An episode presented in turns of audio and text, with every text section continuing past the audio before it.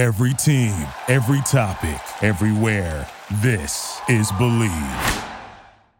Abrochamos el cinturón. Ponemos la primera velocidad. Pisamos el acelerador. Y comienza el programa.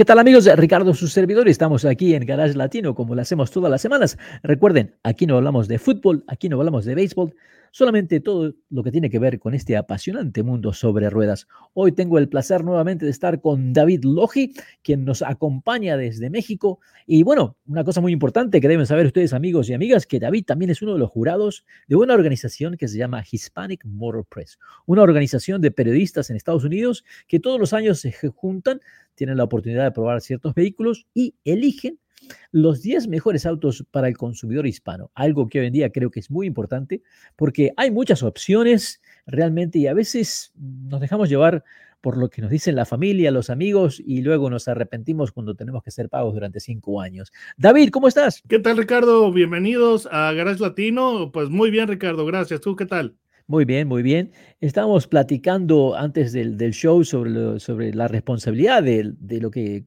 es el tener que hacer una selección de vehículos. Hay más de 300 vehículos nuevos todos los años. Entonces, el solamente poder como recomendar 10 eh, no es nada fácil. Ahora también hay organizaciones que dicen, no, 10 son demasiados. Hoy en día, ¿es posible elegir solamente un vehículo como el mejor de todos? Mira, considerando que el solo hecho de que hay diversos géneros de vehículos de diferentes categorías, eso ya, ya vuelve muy complicado y poco factible, diría yo, o poco práctico tener solamente un tipo de vehículo. Y te voy a decir por qué. Las familias o los compradores de vehículos tienen sus gustos y necesidades y posibilidades. Entonces, un Corvette es un vehículo indudablemente muy divertido, es, es un vehículo excelente con desempeño de clásico a un precio accesible, pero desgraciadamente solamente acomoda a dos personas. ¿Qué tal si tú en un momento dado necesitas llevar más personas? ¿sí? Definitivamente no es el auto para la familia. No, no, no, no, absolutamente no. Entonces, eh, por ejemplo, tú tienes, eh, tienes una minivan, pero necesitas, por ejemplo, eh, estar trasladando carga sucia y además muy pesada o que puede dañar el interior del vehículo. Una minivan no te va a servir para eso, para eso, para eso sería una pickup. Entonces, Por, eso, por esa razón, nosotros en, Hispanic Motor Press hemos eh, eh, tomado la decisión de presentar vehículos de acuerdo a la, categoría, diferentes eh, tipos de vehículos. ¿Y cuáles, son, ¿cuáles, cuáles son las categorías, David? Para oh, este, bueno, aquí tenemos lo que es el vehículo familiar, tenemos el vehículo eléctrico, ya es, una, es el futuro, nos ha alcanzado, está aquí. Y los, los, eléctricos, vehículos compactos, por ejemplo, vehículos medianos, también tenemos la crossover, y pues eh, que es un, es un vehículo pues que cada vez es más, eh, tiene más opciones, entonces por eso también tenemos que ser eh, muy, darle suficiente importancia a este segmento. Están los vehículos de lujos, están las SUVs, que las SUV son vehículos eh, todoterreno, pero que tienen mayor eh, grado de resistencia para poder remolcar mayores eh, pesos. Está la pickup, definitivamente es muy importante, el vehículo más vendido en, América es una pickup. Sí, por años. Sí, sí, y, también tenemos lo que, lo que son este, pues, un, un nuevo de este tipo de vehículos avanzados que pues vamos a presentarles el regreso de una leyenda en este tipo de vehículo. Entonces... ¿Por qué no eh, vamos directamente, David? ¿Por qué no vamos directamente a, hablemos, el, auto elegido por Hispanic Motor Press, por la prensa hispana de Estados Unidos, el auto para la familia ha sido el Kia Carnival. Y personalmente, yo voté por él. No sé por cuál votaste tú, pero a mí me pareció, te digo, lo que me llamó la atención es de que sabemos que ah, el Chrysler es muy, muy bueno. El Honda Odyssey también, el Toyota, pero este Kia Carnival, su estilo, su presentación, su interior, lo hicieron resaltar como algo que no es solamente un minivan, se hizo como un, no sé, me pareció muy, muy interesante eh, de cómo Kia entró, en, eh, cómo le ha hecho un cambio total a este vehículo. Mira, es que eh, algo, eh, algo muy interesante está sucediendo con el segmento de las minivans y es que mucha gente ya ha decidido eh, comprar vehículos con tres filas de asientos, camiones SUV o crossovers grandes, siendo que el vehículo que sería más práctico sería una minivan. Pero una de las razones por las cuales la minivan ha caído tanto en, en las ventas es la cuestión del diseño.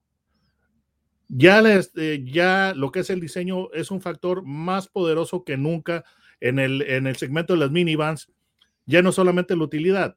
Entonces, en este aspecto, creo yo que Kia hizo un trabajo excelente al tratar de ya eh, darle, darle un aspecto más premium, más de lujo, más robusto, más aventurero, más este, inclinado a SUV, pero también te digo, David, que eh, visualmente cuando ves el carro, no parece que fuera tan grande. ¿eh? eh la línea de diseño eh, casi que lo hace ver como un auto grande más que un minivan. Eso es lo que me llamó la atención. Eso, eso definitivamente es un, un truco de diseño que se, que se ha logrado y fue muy hábil la, la manera que Kia lo ha logrado. Ese tercer poste que tiene con esa inclinación y ese, ese acabado contrastante metálico eh, le hace, le da un aspecto muy lindo. Y por ejemplo, no es la primera vez que una minivan ha, tratado de adoptar el estilo de SUV, porque eso lo trató de hacer GM con la Uplander y, esos, y esos vehículos, pero el problema es de que no, no lo hicieron completo el trabajo, ¿sí? Eh, y aquí parece que, bueno, más bien, Kia hizo las cosas completas porque no solamente le dio frente a este tipo de SUV, sino que trabajó en el resto de, las proporciones del vehículo para lograr algo que se ve como SUV, pero además premium, Ricardo. Esos son uno de los aspectos muy interesantes. el interior, tienes que ver la calidad que tiene los acabados han mejorado dramáticamente la, la calidad. yo creo que yo creo que fue la sorpresa realmente dentro de este de lo que es este mercado, un vehículo que bueno, hasta le cambiaron el nombre porque antes Kia tenía la Sedona, que era una minivan. Esta con este cambio de nombre y todo, creo que fue muy bien. Otra categoría que es muy importante, especialmente para Hispanic Motor Press, es la categoría de los autos eléctricos. Y todo el mundo hoy habla de autos eléctricos. hay, hay firmas como Lucid, como Rivian, que hablan de, lo espectacular que son sus vehículos, pero cuando cuestan 100, 120, 160 mil dólares, realmente mm, como que para mí no es lo que necesita el mercado. El premio fue a Hyundai por el Ioniq 5 y me parece que muy valedero. Hemos manejado ese vehículo y realmente no parece que fuera un auto eléctrico. Para nada. Mira, eh, yo creo que aquí está muy interesante lo que es el, ah, diseño de este vehículo porque es, eh, tiene un aire muy, muy internacional por el hecho de no ser un sedán, sino que es un, es un hatch y además tiene eh, esa proyección tipo SUV. Entonces, en términos de diseño, está muy bien. Ahora, lo que es la dinámica del vehículo es, es, es excelente y pues ¿cómo te diré? es para, para gente que todavía disfruta eh, eh, un, buen, un buen manejo. Entonces, muy bien a hicieron, por esto. Hicieron muy bien el trabajo. Eh, te digo que estuvo muy peleado, la votación estuvo muy, muy peleada y te digo que en, segundo lugar quedó el Kia uh, EV6, que casualmente comparten la plataforma, pero el diseño exterior es totalmente diferente. Eh, personalmente, yo había votado por, por el Kia, porque me pareció el diseño muy diferente, pero muy, muy competitivo. Otro, otro vehículo que tal vez es el vehículo más popular dentro de lo que es el consumidor hispano, además de las camionetas, es el vehículo compacto. Y dentro de ese, de ese nicho hay marcas que son muy fuertes. Tenemos, siempre está el, el, el Hyundai Elantra, el Toyota Corolla, eh, ¿Y quién más? El Honda Civic. E, esos tres, y además el Golf, you el, Volkswagen. Ah, esos cuatro realmente como que dominan ese segmento, pero los votos de los jurados eh, prefirieron darle el premio al Honda Civic. ¿Qué te parece? El Honda Civic, eh, pues debemos destacar que es completamente nuevo este año. Recibió un, un rediseño. Ahora, Me parece que el caso de, Honda Civic es muy bueno, es un, es un modelo que ha tenido una, racha excelente porque eh, la generación previa, la que reemplaza a este modelo, ya era muy bueno, tenía muy buen diseño y todo, pero la generación anterior rompió una racha mala que había tenido el, Civic de ser este, haber caído en ser muy conservador. Fueron de un par de generaciones que fueron que fue bastante eh, conservador y después el modelo anterior le dio ese aire de juventud, ese aire vital, eh, dinámico. Y ahora este, esta nueva generación que estamos teniendo, que es completamente nueva, le está dando un, eh, aire de mayor clase al Civic. Entonces, me parece que ha sido un, diseño muy, un rediseño muy acertado. Es un vehículo, eh, pues, que tiene matices deportivos. Y vaya, yo sé que muchas personas no tan jóvenes lo, van a comprar porque es un, es un, gran auto, es muy confiable, económico, etcétera, etcétera. Pero aunque no tanta gente, aunque mucha gente no tan joven lo, va a comprar, se van a sentir muy, muy contentos y muy complacidos con, con, el auto, con el auto porque les va a dar esa sensación de vitalidad, pienso yo. Y además, sí, sí, sí, además, David, debemos mencionar que la gama Civic también incluye un híbrido, entonces, este, hay una, gama completa de diferentes modelos dentro de lo que es el, Honda Civic, donde puede satisfacer a un montón de, necesidades. Así que yo creo que lo merece. Realmente eh, es un auto que es muy difícil encontrarle algo negativo a ese auto este año. Dos carrocerías, eh, Ricardo, hatch y, sedán. Y um, el, el hatch tiene el atractivo de que está disponible con transmisión manual. y las transmisiones manuales de Honda son una delicia, Ricardo, son de las mejores. Sí. Bueno, siempre han sido una de las mejores. Un auto, una, categoría que es muy difícil, el auto mediano.